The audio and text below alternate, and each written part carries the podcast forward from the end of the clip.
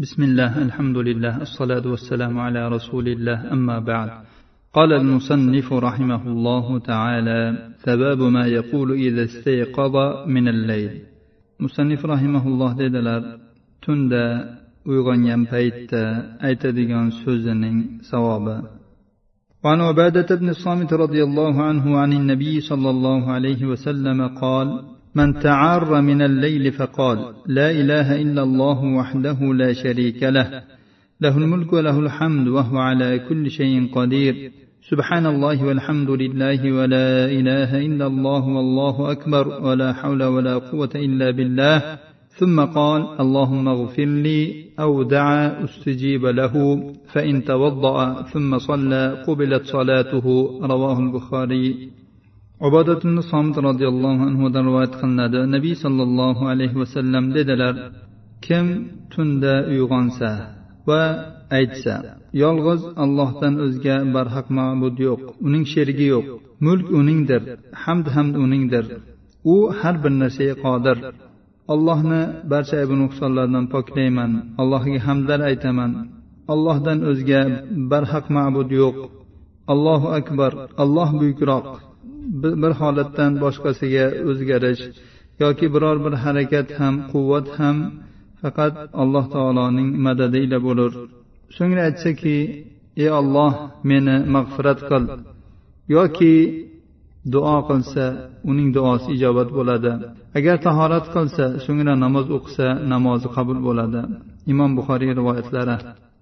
musannif aytdilarki tunda turgan paytida aytiladigan ko'p hadislar ko'p zikrlar bor biroq bu yerda uning savobi zikr qilinmaganligi uchun men ularni keltirmadim deyaptilar وعن ابن عباس رضي الله عنهما قال كان رسول الله صلى الله عليه وسلم إذا قام من الليل يتهجد قال اللهم ربنا لك الحمد.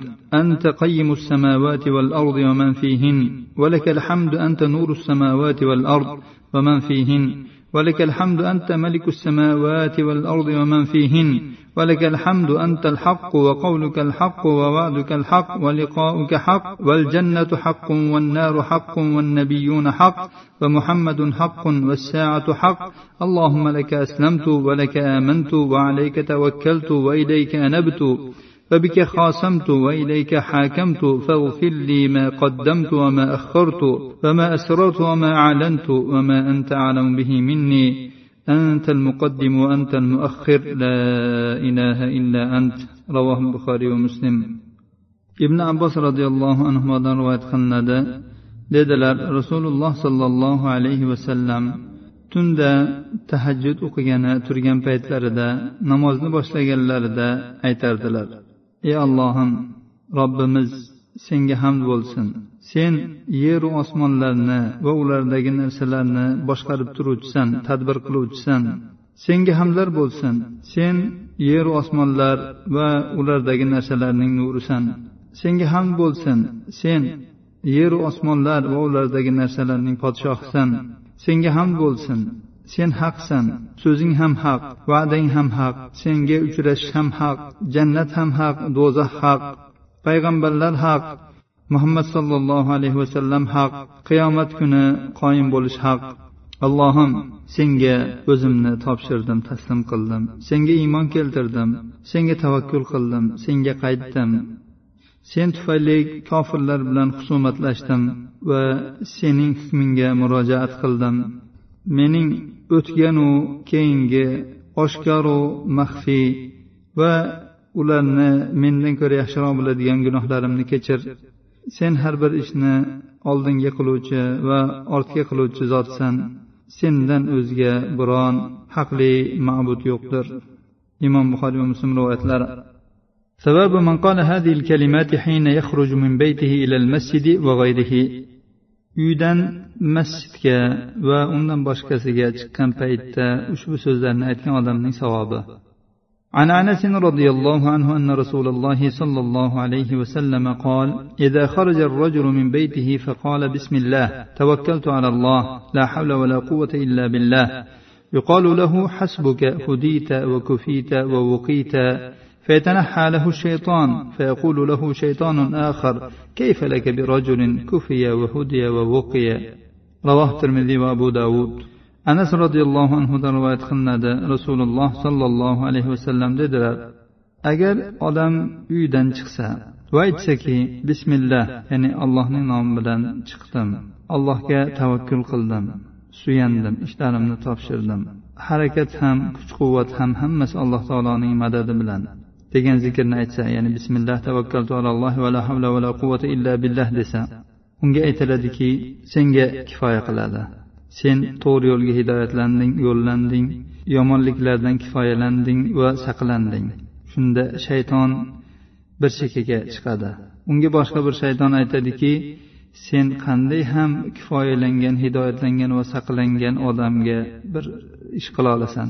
nima ham qila olasan unga termiziy va abu dovudlar rivoyat qilganlar ushbu hadisga sahih targ'ib va tarhibda bir ming olti yuz beshinchi raqam ostida sahih deb hukm qilingan sabab man qala hadhihi kalimati hina yadkhulu al-masjid ushbu so'zlarni masjidga kirayotgan paytda aytgan odamning savobi عن حيوة بن شريح قال لقيت عقبة بن مسلم فقلت له بلغني أنك حدثت عن عبد الله بن عمرو بن العاص أن رسول الله صلى الله عليه وسلم كان يقول إذا دخل المسجد أعوذ بالله العظيم وبوجهه الكريم وسلطانه القديم من الشيطان الرجيم.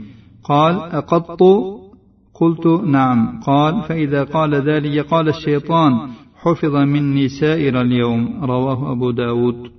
hayvat ibn shurayhdan rivoyat qilinadi dedi men uqvat ibn muslim bilan uchrashib qoldim unga aytdimki menga yetib keldiki siz abdulloh ibn amr ibn al osdan rivoyat qilgan ekansiz. Rasululloh sollallohu alayhi vasallam masjidga kirayotganda ushbu so'zlarni aytar ekanlar.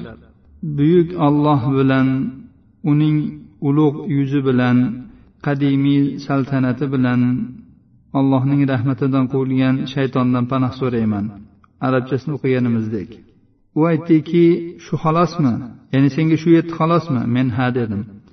U aytdiki agar u mana shu so'zlarni aytadigan bo'lsa shayton aytadiki bu odam mendan endi kunning qolganida saqlandi kunning qolganda deganda goh ulamolar kechani ham aytganlar imom abu dovud rivoyatlari ushbu hadisga sahih targ'ib va tarhibda bir ming olti yuz oltinchi raqam ostida sahih deb hukm qilingan ثواب كلمات يقولهن من حصلت له وسوسة في صلاته namozda vasvasa bo'lgan odam aytadigan so'zlarning savobi قال الله تعالى وإما ينزغنك من الشيطان نزغ فاستعذ بالله إنه سميع عليم alloh taolo arof surasining ikki yuzinchi oyatida dedi agar sizga shaytondan bir vasvasa bo'ladigan bo'lsa alloh taolodan panoh so'rang alloh har bir so'zni eshituvchi va har bir narsani bilib turuvchi zotdir وعن عثمان بن أبي العاص رضي الله عنه أنه أتى النبي صلى الله عليه وسلم فقال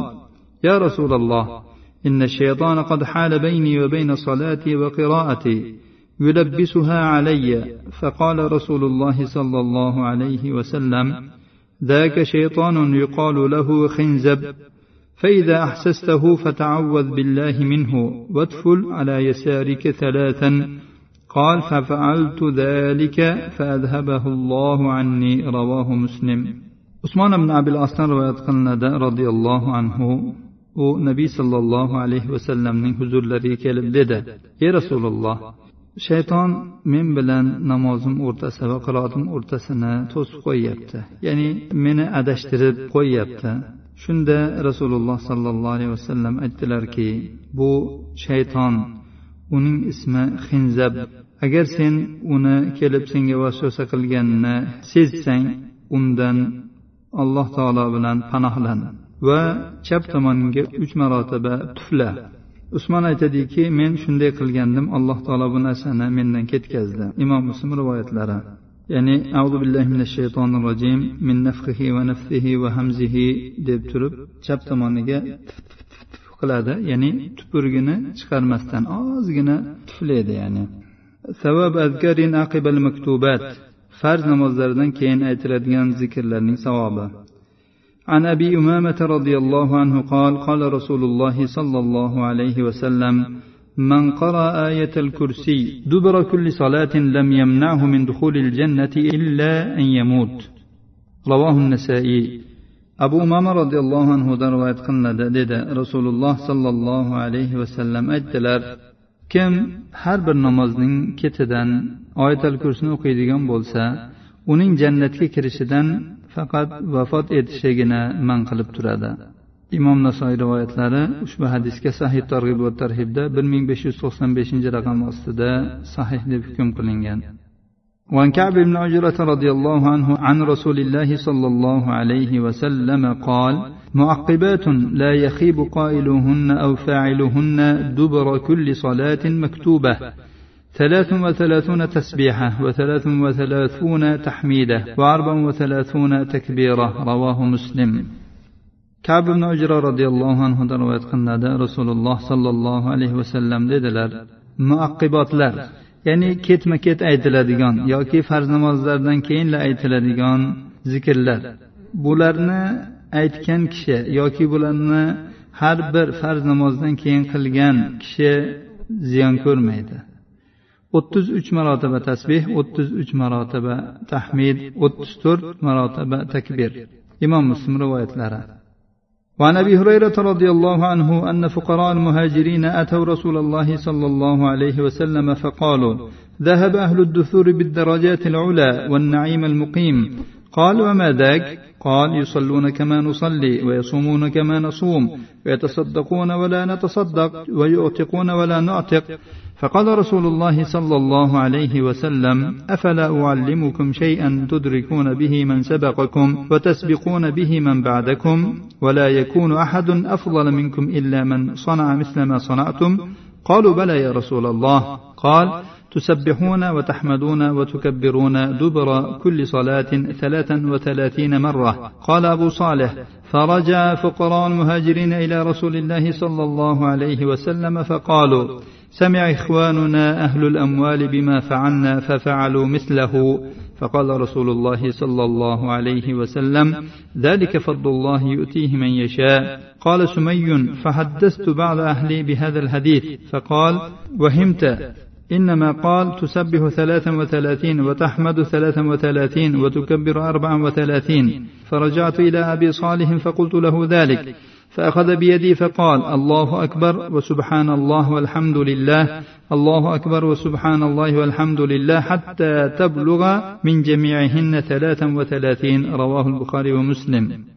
أبو هريرة رضي الله عنه رواية قلنا muhojirlarning faqir kishilari rasululloh sollallohu alayhi vasallam huzurlariga kelib dedilar. Badavlat kishilar oliy darajalar va bardavom ne'matlarni olib ketishdi. Aytdilarki nima bo'libdi?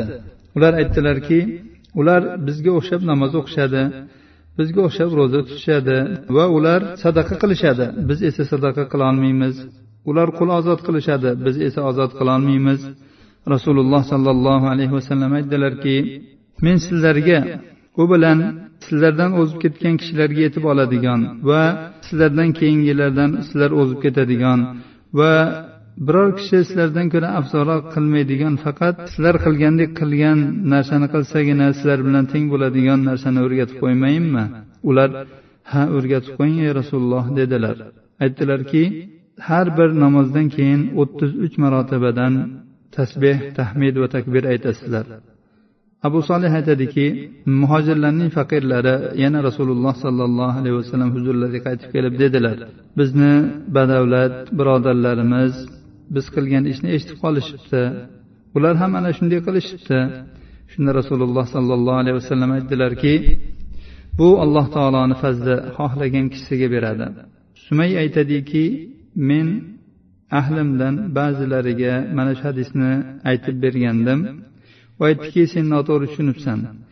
o'ttiz uch marta tasbeh aytasan o'ttiz uch marta hamd aytasan o'ttiz to'rt marta takbir aytasan deganlar. Men abu solihga qaytib undan so'radim. U meni qo'limdan ushlab aytdiki allohu akbar subhanalloh valhamdulillah allohu akbar subhanalloh valhamdulillah deb bularni hammasini o'ttiz uch marotabadan aytasan dedilar.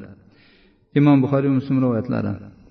وفي رواية لمسلم قال رسول الله صلى الله عليه وسلم من سبح الله في دبر كل صلاة ثلاثا وثلاثين وحمد الله ثلاثا وثلاثين وكبر الله ثلاثا وثلاثين فتلك تسعة وتسعون ثم قال تمام المئة لا إله إلا الله وحده لا شريك له له الملك وله الحمد وهو على كل شيء قدير غفرت له خطاياه وإن كانت مثل زبد البحر.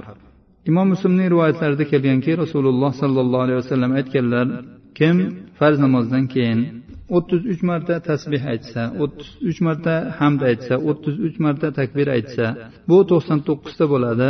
So'ngra yuzinchisida la ilaha illalloh vahdahuni qodirgacha aytadigan bo'lsa uning gunohlari dengiz ko'pigicha bo'lsa ham kechiriladi. Abdulloh ibn amir roziyallohu anhudan rivoyat qilinadi. Dedilar rasululloh sollallohu alayhi vasallam aytdilar ikkita xislat borki bularni qay bir banda qiladigan bo'lsa albatta jannatga kiradi. Bu ikkisi yengil unga amal qiladiganlar oz. Har bir farz namozdan keyin o'n marotaba allohga tasbeh aytadi o'n marotaba allohga hamd aytadi o'n marotaba allohga takbir aytadi. Bular til bilan yuz ellikta tarozda esa bir ming besh yuzta. Yotish uchun joyiga kirgan paytda o'ttiz uch marta tasbeh aytadi o'ttiz uch marta hamd aytadi o'ttiz to'rt marta takbir aytadi. Bular tilda yuzta tarozida mingta. Rasululloh sollallohu alayhi vasallam aytdilar sizlardan qay biringiz bir kecha kunduzda ikki ming besh yuzta yomonlik qiladi? Roviy aytadilarki ey rasululloh qanday qilib bunga amal qilmaydi? deb so'rashdi. Ya'ni bu zikrlarni sanab aytib qo'ymaydi deb so'rashdi. Shunda aytdilarki sizlardan biringizning huzuriga namozda turganda shayton keladi. Va unga falon narsani esla falon narsani esla deydi. Uyqusini oldida keladida va uni uxlatib qo'yadi. Ya'ni shayton uni mashg'ul qilib qo'yadi. Abu dovud termiziy rivoyatlari bu hadis sahih hadis o'tgan darslarimizda o'tdi bu hadis. Alloh subhanahu va taolo fazl marhamati keng zotdir. Bandalarning holatlari turli bo'lishi gohida inson mashg'ul bo'lishi yoki kasal holatda yo shunga o'xshagan bir holatda bo'lishlarini va tetik bo'lib turgan holatlariga ham munosib shunday zikrlarni payg'ambar sallallohu alayhi vasallam orqali mashru qilib qo'ygan. Kimki farz namozlardan keyin o'ttiz uch marotabadan bu tasbehlarni aytadigan bo'lsa uning gunohlari mana hozir o'tganidek dengiz ko'piklarcha bo'lsa ham kechirilishi aytildi. Endi shuni zaiflik yoki shoshilinch paytida o'ntadan aytadigan bo'lsa har bir namozdan keyin buni ham o'ziga yarasha savob borligi ya'ni bir ming besh yuzta savob bo'lishi hasana bo'lishligini aytdilar. Albatta hasanalar yomon ishlarni yuvib tashlaydi. Shuning uchun aytdilarki rasululloh sollallohu alayhi vasallam qay biringiz bir kunda ikki ming besh yuzta yomon ish qiladi? deb. Ya'ni ikki ming besh yuzta bu aytgan tasbehiylar sizlarni qilgan barcha xatolaringlarni gunoh sag'iralaringlarni yuvib tashlaydi degan ma'noda aytdilar. Alloh subhanahu va taoloni fazli karamidan umid qilib ushbu darsimizni yakunlaymiz. Hada va sallallohu ala nabiyina muhammad va ala alihi va sahbihi vasallam